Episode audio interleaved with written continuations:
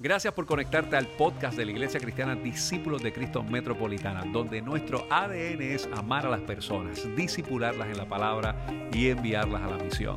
Te invitamos a que permanezcas conectado con este mensaje que sabemos que tiene una palabra de Dios bien refrescante a tu corazón. Quiero invitarles al Salmo 127. Si usted tiene su Biblia, vaya al Salmo 127.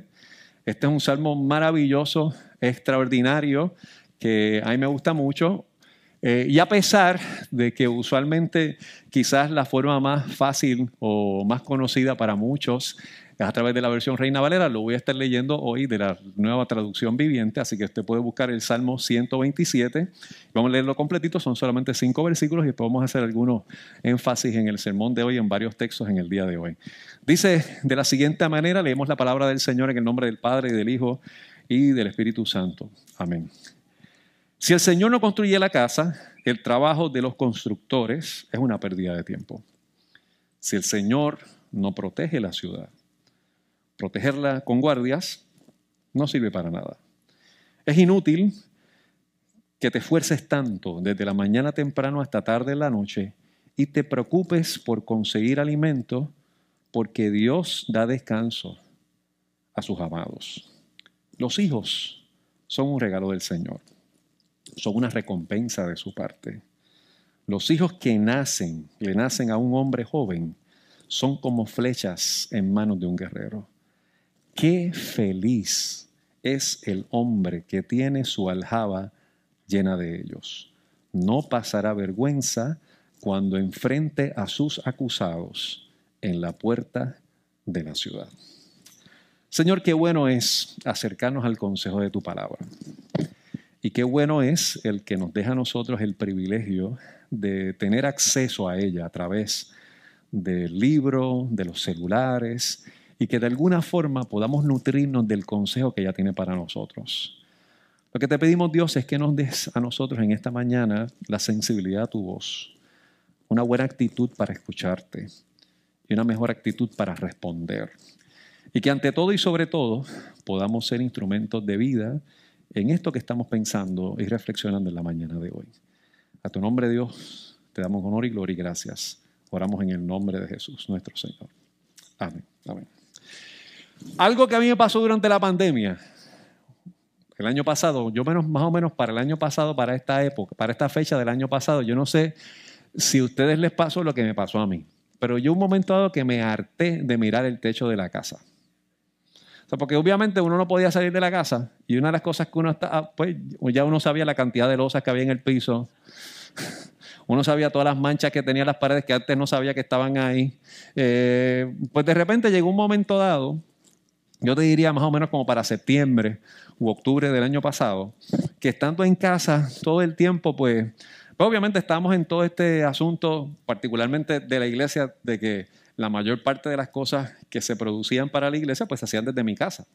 Eh, y ya estábamos empezando a regresar al templo, adquiriendo equipo, tratando de entender eh, las cosas a los que se han ido añadiendo al templo, pues saben que muchas de las cosas que hoy tenemos aquí son totalmente diferentes a como muchas de las cosas las teníamos hace un tiempo atrás. Eh, y fue un tiempo bien retante en ese momento. Y de repente yo me llegan estos emails de Amazon Prime y hay algo en Amazon Prime que es un anuncio no pagado para ellos. Definitivamente es un súper anuncio que voy a hacer de Amazon ahora. Prime Day. Eso es un reto. Porque vienen todas y todas las tentaciones para comprar productos que usted puede comprar y las que no debe comprar. ¿Verdad? Hey, parece que hay gente que está dándole codazos a la familia ahí porque he tocado algunas áreas sensitivas de alguno. Y fíjate, a mí me dio, a mí me dio en ese momento dado con cosas que yo siempre pensaba que eran como una bobería y unas ridiculeces de muchas personas. Le voy a hacer, francamente, de estar, o sea, que la gente cogía este asunto de las Alexas eh, y las casas inteligentes. Yo siempre me vacilaba a esa gente. Y de repente, yo dije, hmm, ¿cómo sería tener a alguien electrónico que te haga caso en todo lo que tú digas? Y me compré una Alexa. Me compré una Alexa. Pero no fue que me compré una Alexa. Fue que compré bombillas inteligentes. Fue que compré eh, receptáculos inteligentes. Fue que programé el televisor a que sea inteligente. Fue que programé Mire, una de las mejores cosas que yo siempre le digo esto a los matrimonios, que, a las parejas que se van a casar, esto fue de los mejores consejos que yo le di a Melwin y a Raquel antes de que se casaran. Cómprense un iRobot. Va con esos del piso. Eso salva, ¿verdad? Eso ahorra por lo menos el 60% de las discusiones de pareja. Son las mejores inversiones que usted puede hacer. Esto es un consejo pastoral que ustedes no me pidieron. Ah, no mapea, ese cuesta más. Pero pues para vivir la Navidad. Seguro. Pero fíjate, pero yo estoy pidiendo para mí, no lo estoy pidiendo para ti, Raquel. exacto, exacto. Ustedes se dan cuenta que hay una pugna matrimonial pública aquí. Está bien, así que si pueden darle un poquito de cuidado, pues se lo voy a agradecer. Bueno, el asunto es, el asunto es que me dio con hacer la casa inteligente. Eh, y compré, bueno, el, resultado con Alexa fue tan bueno que del tiro le compré una a mi hermano, le compré una a mi hermana, le, le mandé una a mi hermana, le compré a mis cuñados, hablé con mi suegro. Bueno, empecé, me convertí en un distribuidor de Alexa. A ti no te compré ninguna. Bendito Serina, brega con eso. Este, y de repente, pues empecé con esta fiebre de la casa inteligente eh, y que básicamente en la casa inteligente o los smart homes, que es básicamente lo mismo que nosotros hacemos ahora que tenemos los smartphones, ¿verdad? O los relojes inteligentes. Y es que básicamente usted tiene aquí eh, pues un acceso para hacer múltiples cosas. Usted puede ver, aquí uno maneja sus cuentas de banco, uno lee el periódico, uno llama. Eh, antes usted hacía una llamada con su teléfono residencial y solamente podía tal vez integrar a una persona. Con esto usted puede integrar ocho personas. Eh, con este asunto de la pandemia, nosotros hemos visto que a través de esto usted puede estar conectado a las reuniones virtuales en cualquier momento. Eh, algunos de nosotros hemos estado en reuniones mientras estamos guiando en el carro, eh, escuchando lo que está pasando, o algunos los hemos tenido a la distancia. una cosa genial lo que nosotros tenemos con este asunto de las cuestiones inteligentes.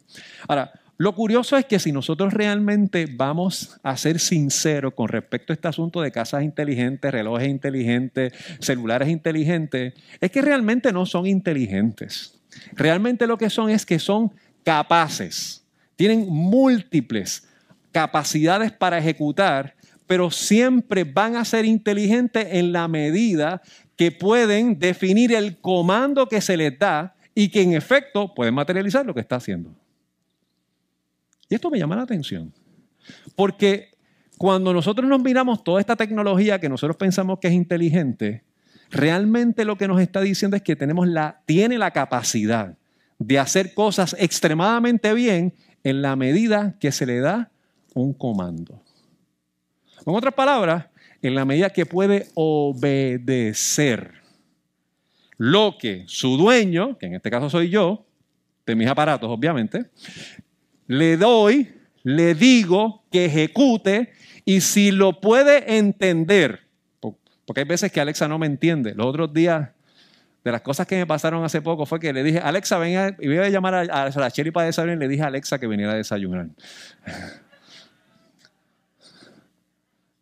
Y obviamente pues ya no entendió, ¿verdad? Este, porque registra el nombre, pero no registra realmente la orden que le estaba dando. Ahora, ¿por qué me parece esto interesante?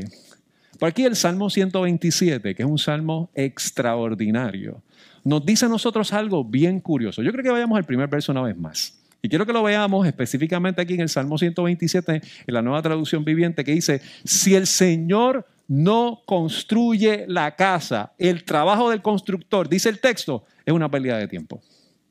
La versión Reina Valera dice que si Jehová no edifica la casa, en vano trabajan los que le edifican. Y yo no sé si a nosotros nos ha pasado en algún momento lo difícil que es que sintamos que el esfuerzo que integramos para cualquier ejecución, la que sea, de repente no dio, no apuntó en los resultados que uno quisiera. Y digamos que usted va a tomar un examen bien importante, posiblemente una reválida, la que sea, de la profesión o de, la disciplina que usted quiera tomar, y le dedicó horas, tiempo, y el resultado tal vez no fue el que usted quería, y posiblemente puede sentirse en algún momento que ese tiempo invertido pudo haber sido en vano. O que de repente algo que idealizó con su corazón, algún proyecto que quiso hacer con mucha intención y no se materializó, pues todo ese tiempo que le dio, siente la frustración, que es totalmente en vano. Yo no sé si a usted le pasa, pero a mí específicamente me da trabajo cuando de repente le hemos invertido mucho, mucho, mucho, mucho, mucho, mucho tiempo a algo y no se puede dar. El texto nos está diciendo ahora que si el Señor no construye la casa, en vano los constructores pierden el tiempo. Y yo me pongo a pensar desde la perspectiva teológica de la, de la vida y de la fe. Cuando nosotros pensamos, y esto lo hemos hablado aquí en varias ocasiones, que nosotros somos hechos a imagen y semejanza de Dios, desde el mundo teológico lo que se apunta es que el ser humano tiene la capacidad, al igual que Dios, de ser administrador de los recursos que tiene. Al hecho ser imagen y semejanza de Dios, lo que habla de ese asunto de ser eh, del imago de él, es que nosotros también podemos crear y administrar cosas en medio nuestro.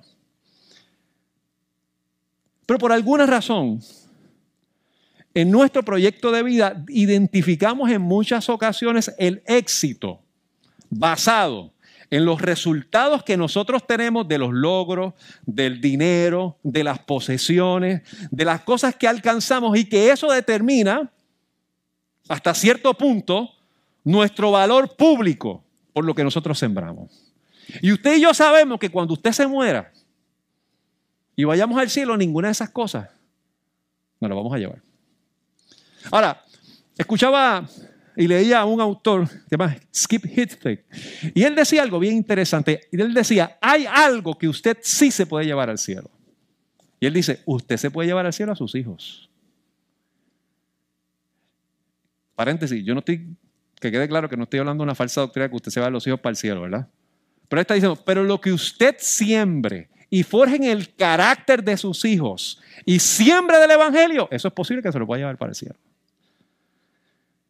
Y a mí me parece eso muy interesante porque sí hay cosas que nosotros podemos sembrar.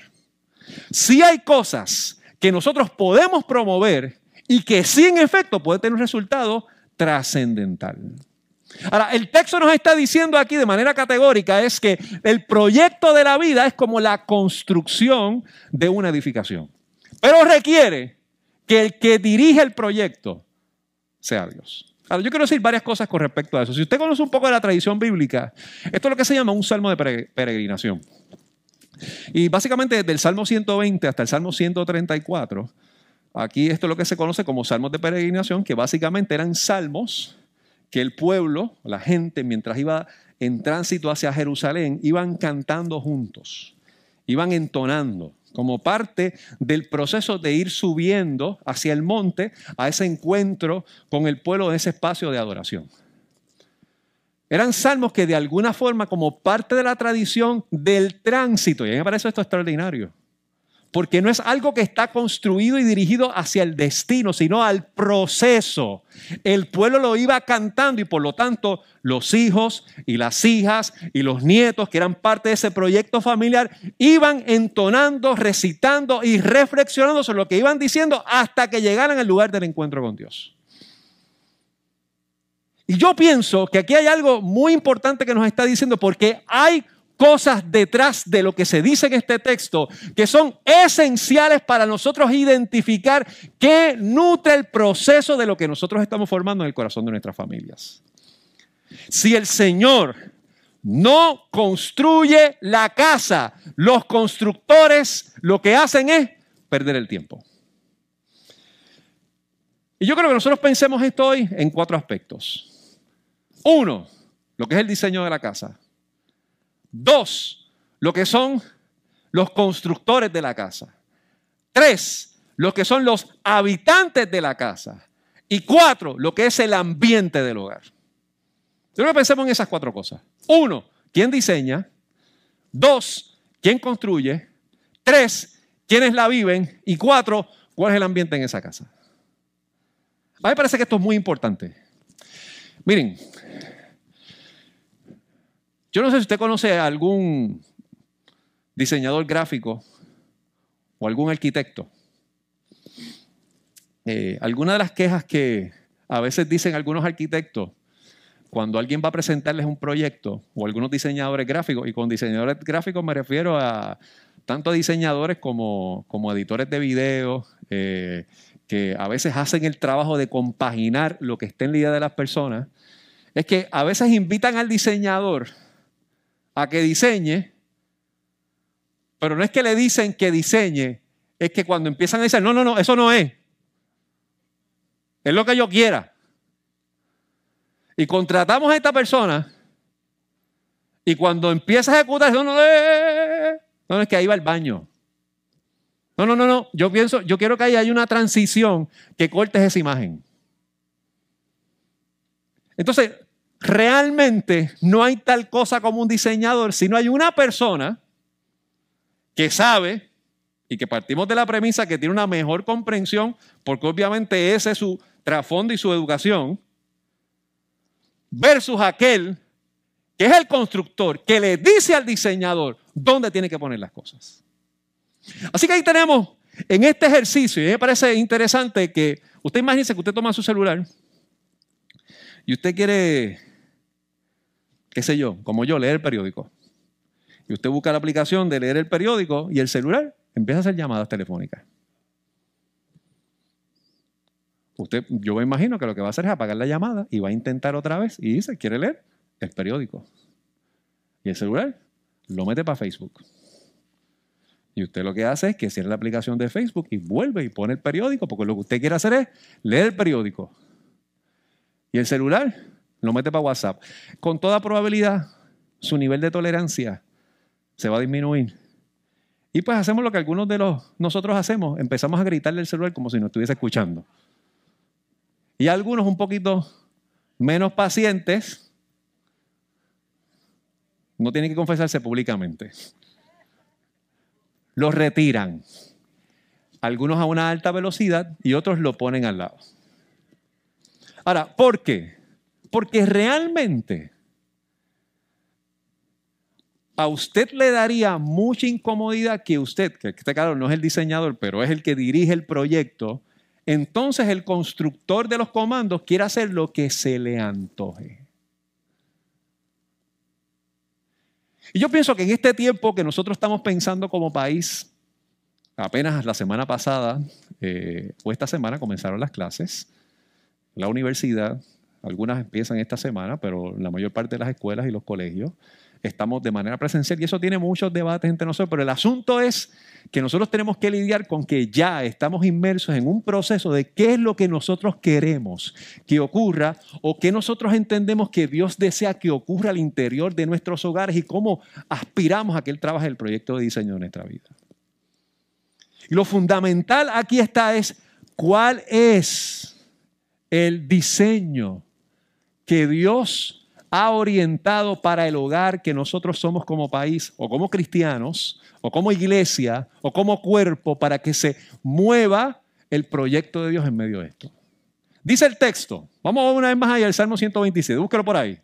Primer versículo. Si el Señor no construye la casa, el trabajo de los constructores es una pérdida de tiempo. Si el Señor no protege la ciudad desde la de mañana hasta la tarde en la noche, perdón, que el Señor protege la ciudad, protegerla con guardias no sirve para nada. Así que no hay tal cosa con que usted tenga el mejor equipo, el mejor colegio, la mejor escuela, la mejor tecnología, si no hay reflexión acerca de lo que Dios intenta trabajar al interior de nuestro corazón como hogar, nuestro esfuerzo es frívolo. Y yo quiero ser bien cauteloso, ¿verdad? Porque yo pienso que ahora mismo el país está en una controversia que a mi juicio parte más de las reacciones que de la proactividad de cómo podemos generar un proyecto de convergencia más que de divergencia. Me parece que estamos en quién piensa una cosa, quién piensa lo otro, y más allá de verificar realmente qué podemos hacer, cómo podemos invalidar al otro o a la otra. Múltiples veces hemos dicho desde este altar que el llamado de la iglesia es a conversar y no es a contestar. Y cuando nosotros vamos a transitar en el proyecto de realmente pensar cuál es el proyecto de Dios y cuál es el corazón de Dios y cuál es la voluntad de Dios, usted y yo no estamos convocados a contestarle al mundo. Estamos llamados a conversar al mundo, con el mundo. Y lastimosamente me parece que tenemos un escenario de contestación y no de conversación y por lo tanto el mundo ríe con cómo se manejan las controversias públicas, porque se fundamentan en la intención del constructor y no del diseñador.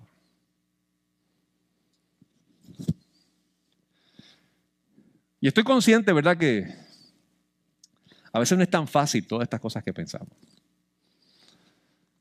Y a veces es bastante retante nosotros acercarnos a estas cosas porque requiere un corazón lo suficientemente maduro y yo diría sensible la voz de Dios para realmente ser promotores de los valores del reino.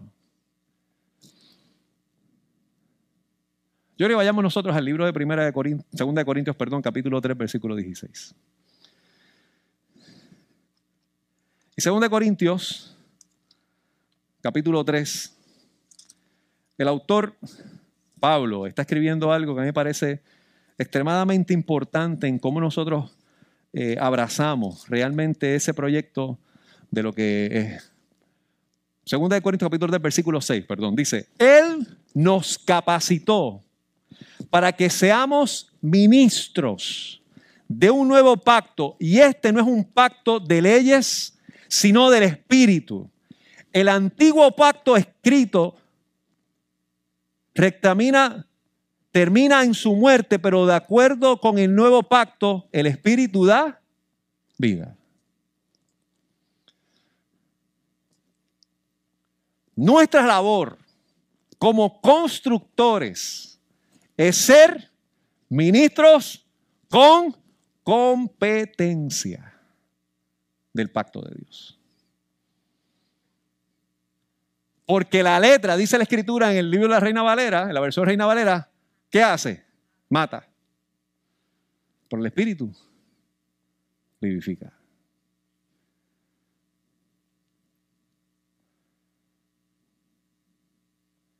La pregunta que yo quisiera pensar y que realmente yo quisiera que nosotros tratemos de identificar de manera puntual en nuestro proyecto de fe y como hogares es, uno, realmente al interior del proyecto de nuestro hogar, nosotros pensamos que Dios está trabajando con nosotros.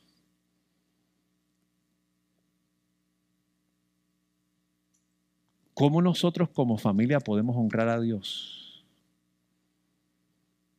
Escuche bien, no que otros quieren enseñarnos, es que nosotros estamos viendo que Dios está haciendo con nosotros.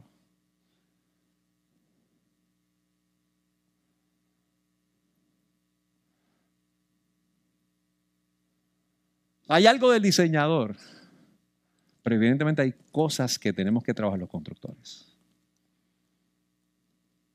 Y en ese proyecto de la construcción, y en ese proyecto de la ejecución, y en ese proyecto de la implantación, y en ese proyecto de llevar a cabo y materializar lo que entendemos que Dios apunta a su pueblo, hace falta una actitud que glorifica a Dios, que exalta a Dios. Y que sin lugar a dudas puede estar en sintonía con la competencia de un nuevo pacto. Fíjense, que este texto, cuando usted lee los primeros dos versos, básicamente apunta al interior de lo que nosotros pudiésemos decir que es el fundamento y la esencia de lo que nosotros entendemos que debe ocurrir en el hogar y de lo que debe ocurrir al interior de la familia y lo que debe ocurrir al interior del proyecto educativo de quienes somos nosotros. Y de hecho, la próxima semana Vamos a comenzar una serie de mensajes que le hemos llamado lumbrera. Vamos a hacer durante siete semanas, va a ser un recorrido sobre toda la Biblia. Es imposible discutir la Biblia en siete semanas. Pero hemos diseñado una serie para discutir el Pentateuco, los libros históricos, los libros sapiensales, la poesía, inclusive vamos a tener diálogos de dar ideas de cómo podemos estudiar la Biblia. A veces siempre nos dice a nosotros en la iglesia, hay que estudiar la Biblia, usted tiene que leer la Biblia, usted tiene que leer la Biblia, usted tiene que saber, pero a veces no nos dicen cómo hacerlo. Entonces vamos a dar recomendaciones, porque obviamente no hay una manera estándar de estudiar la Biblia, pero varias ideas de cómo podemos estudiar el texto de manera que tengamos experiencias que nos ayuden a crecer a profundizar y obviamente a analizar a la luz de la escritura y de los tiempos qué entendemos que Dios puede ayudarnos a hacer y cómo Dios está trabajando al interior de nuestra vida. Ahora, me parece fundamental que nosotros pensemos realmente cuál es nuestro rol de como, como constructores en este tiempo. que pensemos específicamente que nosotros estamos llamados a ubicar en contexto y en prioridad al interior de nuestros hogares el consejo de Dios. Uno, nuestro proyecto se basa exclusivamente en el diseño. Dos, nuestro rol como constructores es responder al carácter de Dios. Estos primeros dos versos hablan del fundamento, pero los próximos tienen que ver en cómo surge el ambiente y el resultado de ese fundamento que hay en que Dios es el constructor del proyecto de vida. Vamos a leer los próximos versículos, 3, 4 y 5 de aquí del Salmo 127. Me parece que, que nos dicen algunas recomendaciones bien extraordinarias y que son bien importantes que, que podamos ver como, como instrumento de partida. Dice, los hijos son un regalo del Señor, son una recompensa de su parte. Los hijos que le nacen a un hombre joven, es decir, que nacen temprano en esa relación, son como flechas en manos de un guerrero. Qué feliz es el hombre que tiene su aljaba llena de ellos. No pasará vergüenza cuando enfrente a sus acusadores en las puertas de la ciudad. A mí me parece esto interesante. De primera instancia, los primeros versos del Salmo nos dicen a nosotros, Dios tiene que ser el centro. Dios es parte del proyecto. Lo que nosotros hagamos, cualquier tecnología, cualquier atributo, cualquier esfuerzo, cualquier intención, si no está amarrado al corazón de Dios y a su propósito, es una pérdida de tiempo. Son esfuerzos que no sirven para mucho. Ahora bien, hay la expectativa que el proceso incluya el diseño del hogar, nuestros hijos. De hecho, está diciendo que cuando nosotros los tenemos temprano, cuando intentamos desarrollarlo, y con esto yo quiero decir, y que estoy consciente que hay familias que no tienen hijos. Eso es el objetivo que estamos hablando. No hay tal cosa que estamos diciendo que si usted no tiene hijos, usted no es parte de ese diseño de Dios. Dios nos libre de decir una cosa como esa. Pero el texto nos está diciendo que el, el, es feliz, hay, hay plenitud cuando esos hijos son parte de ese proyecto, inclusive cuando están preparados, porque son como flechas en la aljaba, que la aljaba es donde se guardaban las flechas, que son gente que tiene la capacidad de ser lanzados y llegar a distancias que nosotros no pensamos para lograr un objetivo y que cuando venga la acusación no nos dejarán caer en vergüenza. Ahora, todo eso ocurre, todo eso sucede cuando definitivamente los constructores procuran tener en el corazón de lo que hacen, formar el corazón de Dios. Ahora, si algo no cancela este texto, si algo de alguna forma no cancela, ni silencia, ni esconde esta escritura, es que en algún momento nosotros vamos a pasar por la prueba de la acusación. De hecho, la versión Reina Valera dice de comer el pan de dolores. Porque ningún hogar, por más evangélico que sea, por más pastoral que sea, por más tiempo en la iglesia que lleve, ningún hogar pasa desapercibido por las pruebas de la vida. Llega la tensión en el hogar. No llegan las discusiones, la diferencia de opinión. Llega la rebeldía al hogar.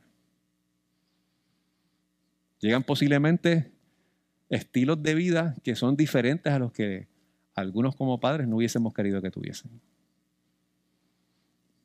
Posiblemente si usted se mira en el espejo, quizás usted fue ese hijo o esa hija que al interior de su familia en algún momento tuvo alguna de esa reacción o esa conducta que pudo haber sido desafiante, diferente, retante al interior del hogar.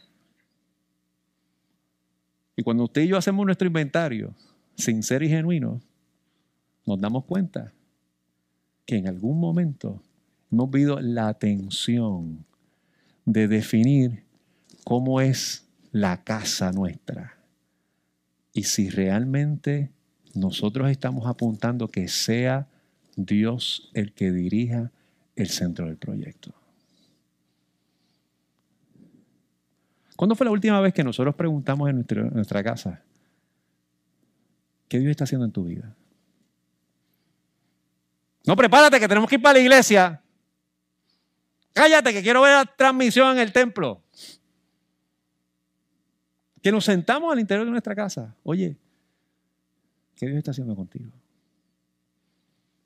Que le dijimos a nuestro esposo o nuestra esposa, a nuestro hijo o nuestra hija, ¿por qué tú quisieras que por ti?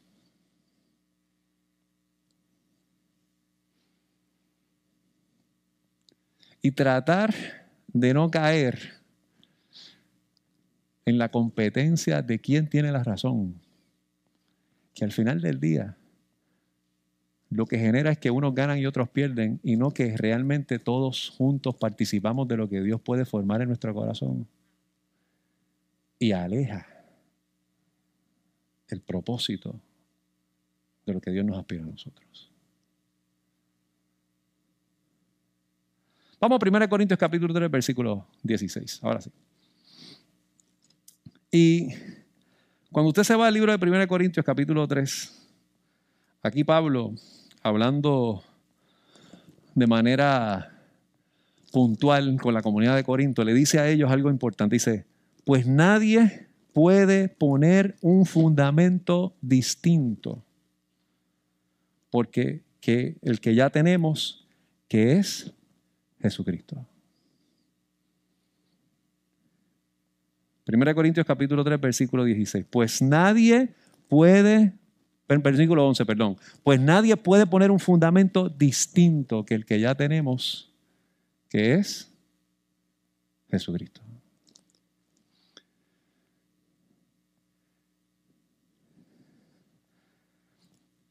Cuando nosotros decimos que la palabra es el centro del hogar,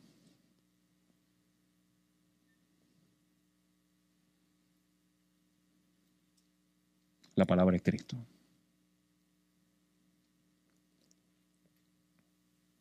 Yo quiero volver a decir esto.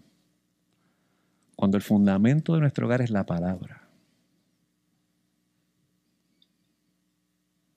la palabra es Jesucristo.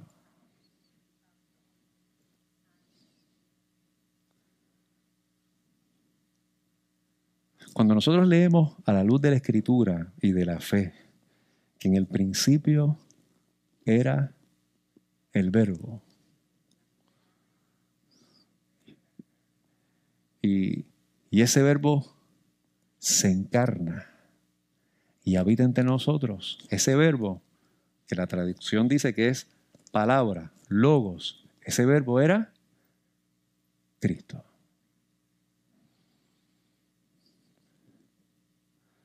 Por lo tanto, el diseñador del hogar requiere que los constructores vivan conforme a su propósito y que los habitantes se muevan en un espacio donde Cristo sea un modelo del proyecto de la relación.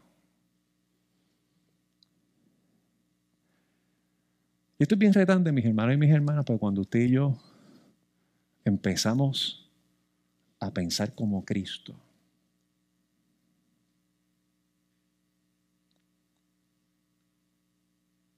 y tratamos de que sea Cristo el fundamento del proyecto del hogar. Usted se da cuenta que la motivación final, fundamental es la sanidad del hogar, la restauración del hogar. Y es tratar de evitar que la arrogancia de la ley no se apodere de lo que Dios puede transformar en los escenarios de las heridas que han transitado por el camino.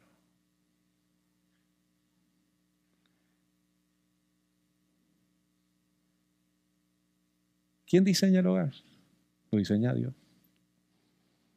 Y en ese diseño de Dios tiene que haber un marco de columnas de respeto, de diálogo, de comunicación, de oración, Pero los constructores tienen que moverse en un ambiente extraordinario de sensibilidad a la voz de Dios donde muestren competencia de un ministerio no de letra, sino de espíritu.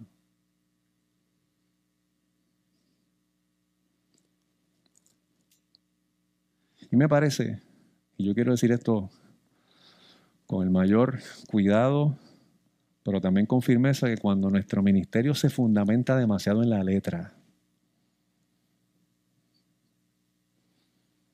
en lo que es que aquí dice esto, es que la Biblia dice, pero la Biblia parece que no se ha encarnado, parece que la palabra no ha asumido fundamento de Jesucristo.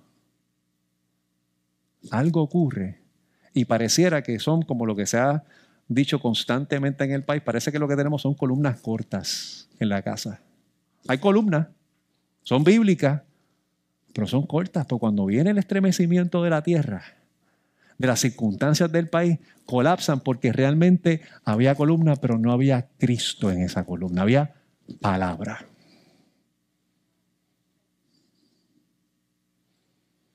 Yo creo que hoy es un llamado a la conciencia realmente de nosotros tratar de ver qué forja el interior del diseño de nuestro hogar. finalmente el ambiente, yo pienso que tiene que estar enraizado de manera extraordinaria con algo que huela a Jesús. Este pasado miércoles aquí estuvimos en el servicio de oración y Caroline que nos dirigía traía una estampa bíblica de cuando esta mujer llega a esta reunión y está Jesús ahí. Ella quiebra un perfume de nardo puro. Que dice la escritura que costaba el valor del sueldo de un año. Que en otras palabras es decir, miren, hay cosas que tienen valor económico que al final del día no son fundamentales con respecto hacia si no las ponemos a los pies del Señor. Y esa mujer rompe ese perfume y dice la escritura en el libro de Marcos que toda la casa se llenó del olor del perfume de esa mujer. Y mientras había un grupo de hombres,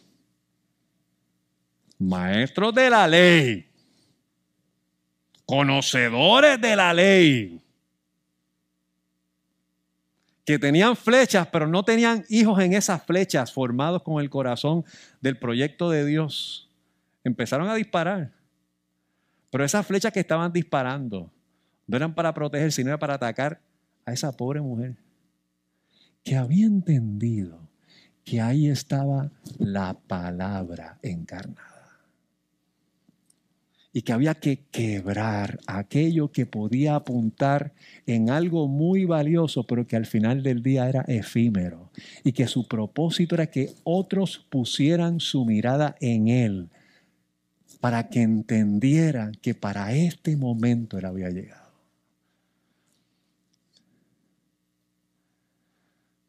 Y pareciera que tal vez podemos tener casas lindas, conforme a nuestro diseño, pero que tal vez los habitantes no tengan un ambiente de respeto. Porque lo menos que hay es presencia de Dios. Al principio le dije que yo quise hacer mi casa inteligente.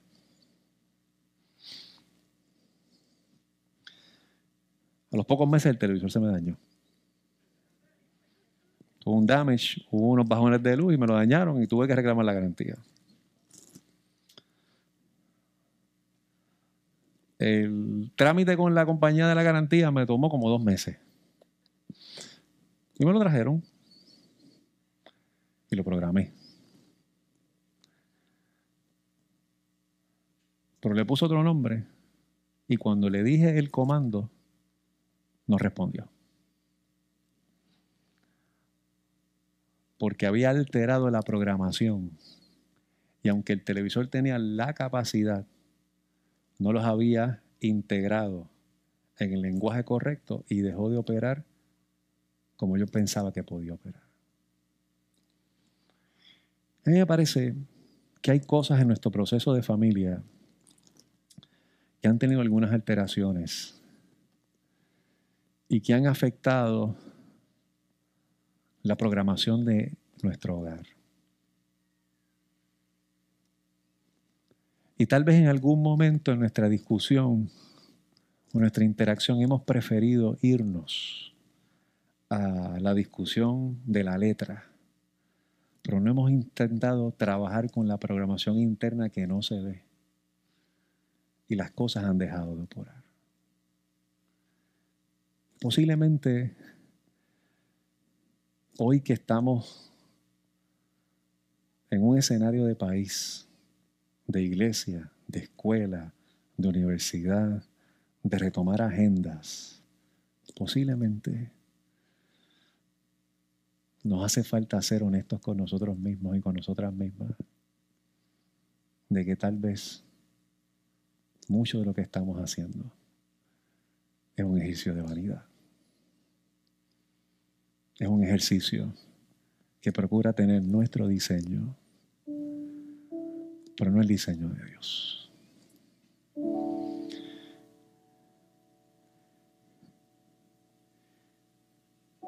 Y que no quede claro, yo no me estoy apuntando a los diseños que muchas veces dicen por ahí que si es hombre, mujer, hombre, hombre. Yo afirmo lo que la iglesia ha afirmado por años en ese diseño, pero es que a mí me vale poco que apuntemos a algo como el modelo si el ambiente de ese hogar tiene letra que mata y que no vivifica. Entonces no podemos estar perdiendo nuestro tiempo en una discusión pública de quién tiene la razón, pero que el perfume no trae olor para que apunten a Cristo.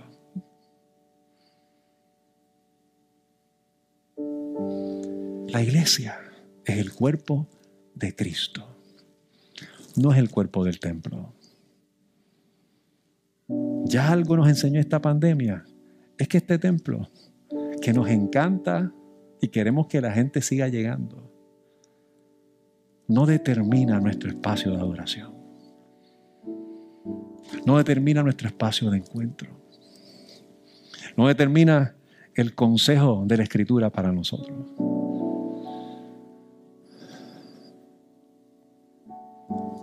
Pero así como decía Eclesiastés, parece que muchas veces lo que nutre nuestro corazón es pura vanidad. Si el Señor no construye la casa, si no hay constructores que apunten al diseñador, si no hay habitantes que vivan en comunidad conforme al proyecto de Dios, no hay ambiente de paz. En Génesis capítulo 3, después de Adán y Eva comer del fruto prohibido, Dios le dice algo a Adán. Le dice, por hacerle caso a tu esposa, y que quede claro que no estemos diciendo nada en contra de la mujer, porque lo que Dios le, yo te di una orden a ti y se la dio ella también, porque ella le dijo algo primero, pero quiero entrar al texto de lo de Abraham. Adán, perdón, ahora Tienes que trabajar la tierra y vas a comer tu pan con dolor. El dolor visita la casa. Y a veces por el pecado que hay en el interior del hogar. Ese primer pecado específicamente está en creer que nosotros somos el diseñador. Ese es el problema. El problema que hubo ahí al principio es que la serpiente engaña a Adán y a Eva porque les hizo pensar que podían ser como el diseñador, como Dios. Y de los recursos que Dios le había dado para construir en el jardín una vida distinta, los alteraron y afectaron el ambiente. Y en su propio hogar hubo el conflicto entre sus hermanos.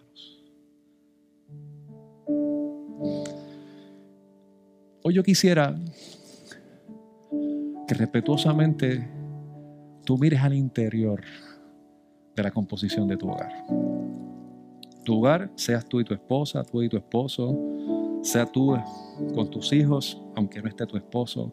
Seas tú y tus hijos, aunque no esté tu esposa. Seas tú y tu esposo, tu esposa que están no conviviendo juntos en este momento. Seas tú y tu abuelo y hija. You name it, you know what it is. Pero, ¿qué podemos hacer para que sea Dios el centro del hogar? Nosotros entonamos un cántico hace un tiempo atrás en el devocional y decía, ven ante su trono. El Padre te recibirá con sangre preciosa que fue vertida en la cruz para asumir que tu pecado no tenía la última palabra. Cristo, que es la palabra encarnada, fue a la cruz y en la cruz también se representa la oportunidad de nosotros ver que todos esos escenarios de nuestro hogar que necesitan ser revisados también pueden ser alcanzados con la gracia de Dios. Para que haya restauración del hogar. Iglesia, si el Señor no edifica la casa, Nuestro trabajo es una pérdida de tiempo. De poco vale el colegio, de poco valen las computadoras, de poco valen los viajes, de poco valen todos esos esfuerzos que obviamente yo creo en todos ellos. Pero si Dios no está en el centro, nuestro tiempo se está perdiendo. Te, invito a que bajes tu rostro en esta mañana.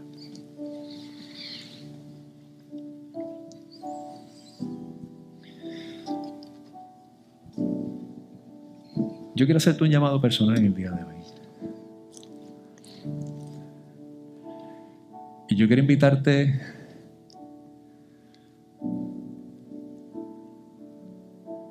a que hoy tú identifiques en algún momento de hoy, de mañana, de esta semana, un diálogo en tu hogar. ¿Cómo podemos honrar a Dios en esta casa? Yo no te estoy pidiendo que digan cuántas cosas van a hacer en el templo, si van a diezmar o no van a diezmar. Eso no es lo que estamos hablando. ¿Cómo podemos honrar a Dios en esta casa? ¿Qué podemos hacer para que Dios sea el, el real diseñador de este templo? ¿Cómo podemos construir conforme a su propósito en este tiempo? ¿En dónde reside lo que estanca ese proyecto de Dios para el corazón? Y ahí glorificar a Dios.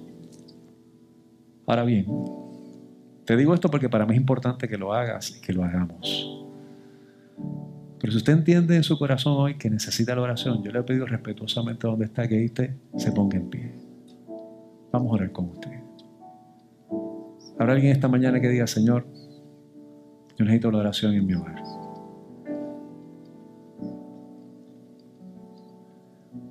Ahí donde está, no tenga temor. Póngase en pie. Póngase en pie.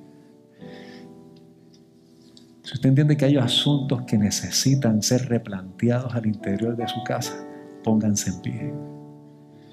Yo pediré respetuosamente a algún hermano de los líderes de la iglesia que está aquí, si puede acercarse a alguna de estas personas, vamos a, vamos a orar y vamos a acercarnos en el nombre del Señor para presentarle y acercarnos para afirmar que Dios trabaja. Y ahí donde usted está, entiende que necesita ese espacio de encuentro de oración. El Señor nos convoca en este tiempo. No tengas temor. La comunidad de la iglesia es una comunidad que se acompaña, que transitamos juntos, que vamos de la mano juntos. Porque en ese proceso, en esa dificultad de las cosas que ocurren al interior, entendemos que Dios hace nueva todas las cosas. Bendito es el Señor. Bendito es el Señor. Bendito es el Señor. Bendito es el Señor. Vamos a acercarnos en el nombre del Señor y vamos a afirmar ese cuidado de Dios que se acerca a nosotros. A tu nombre es la gloria y la honra, Señor. A tu nombre es la gloria, a tu nombre es la honra. Señor, nos acercamos ante tu presencia en la plena seguridad, en la plena confianza de que tú escuchas el corazón. Nos acercamos, Señor, en la plena seguridad, Dios, que tú conoces por encima de lo que nosotros pensamos o podemos entender. Nos acercamos en la plena seguridad de que tu palabra nos dice a nosotros que tú haces mucho más abundantemente de lo que nosotros pedimos o podemos entender. Oh Dios, hay veces que nos hemos hecho sabios en nuestra propia opinión, que nos hemos creído demasiado inteligentes y que de repente, Señor, hemos alterado el diseño por poner nuestro propio diseño. Oh Padre, en el nombre de Jesús te pido por el corazón de cada uno de mis hermanos y mis hermanas que hoy han dispuesto en su corazón con mucha humildad y han abierto su corazón para que tú trabajes al interior de su vida. Padre, trae orden, trae paz, trae confianza, trae restauración y trae los recursos necesarios para que las cosas puedan asumir la dirección conforme a tu propósito y tu espíritu, Dios. Señor, permite Dios que en medio de este tiempo puedan encontrar respuestas, puedan encontrar, Señor, la confianza de que no están solos ni solas. Y que tú abres, Señor, que tú abres, que tú abres los caminos que parecían que estaban cerrados para enderezar sendas para sus pies. Y ahí, Señor, encontrar restauración y refugio. Señor, presentamos Dios a cada familia que sigue en la lucha personal de identificar cómo pueden restaurar y reafirmar sus corazones. Padre, en el nombre de Jesús, te pido, Señor, que hoy puedan experimentar la tranquilidad de que tú proveerás un nuevo tiempo, Señor. Pero, Señor, te pedimos con todo el corazón que como iglesia podamos vivir conforme a tu propósito. Que Cristo, que la obra de Jesús en nuestra vida marque el corazón de nuestros hogares. Todo esto, Dios, lo ponemos en tus manos con la plena confianza, con la plena seguridad de que tú has escuchado esta oración y te has acercado a todos y a todas. Oramos en el nombre de Jesús, nuestro Señor y nuestro Salvador, a quien damos honor, gloria y honra. Amén.